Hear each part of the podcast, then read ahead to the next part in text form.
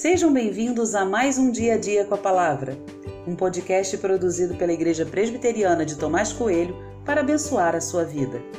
O título de hoje é Não Coloque Deus à Prova e tem por base o texto de Deuteronômio 6, 16, que diz: Não ponham à prova o Senhor, seu Deus, como o fizeram em Massá.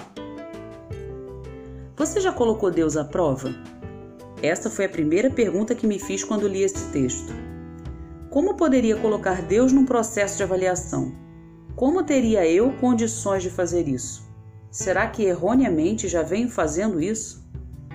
O episódio de Massá e Meribá registra um momento muito ruim na vida do povo de Israel. Mas precisamos voltar um pouquinho na história para entender isso. Desde antes da saída deles do Egito, o povo sempre mostrou dúvidas com relação ao plano de Deus.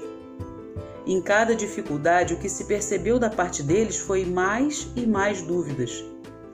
Essas dúvidas aconteceram diante do Mar Vermelho quando não encontraram água, ou quando encontraram águas amargas ao invés de água doce, quando sentiram saudades dos pães e carnes do Egito e em várias outras situações.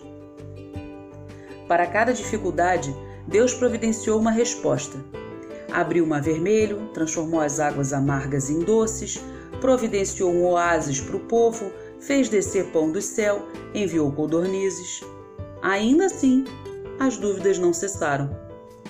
Depois do episódio em que Deus fez aparecer o maná, algo parecido com o orvalho que caía, que precisava ser recolhido diariamente, o povo reclamou mais uma vez de Deus pela aparente falta de água. Falo aparente falta de água porque não era mais preciso ter dúvidas de que Deus providenciaria uma resposta.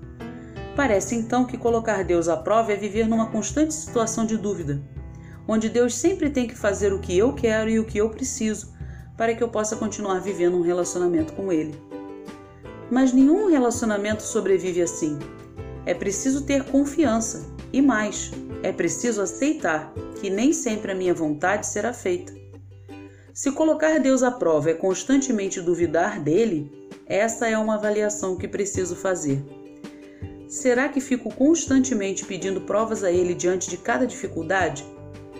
Se não quero colocá-lo à prova, preciso demonstrar a tranquilidade e maturidade de quem já conheceu a bondade do Senhor e digo: seja feita a tua vontade, assim como Jesus nos ensinou. Se não quero colocá-lo à prova, preciso simplesmente descansar em tudo o que ele faz.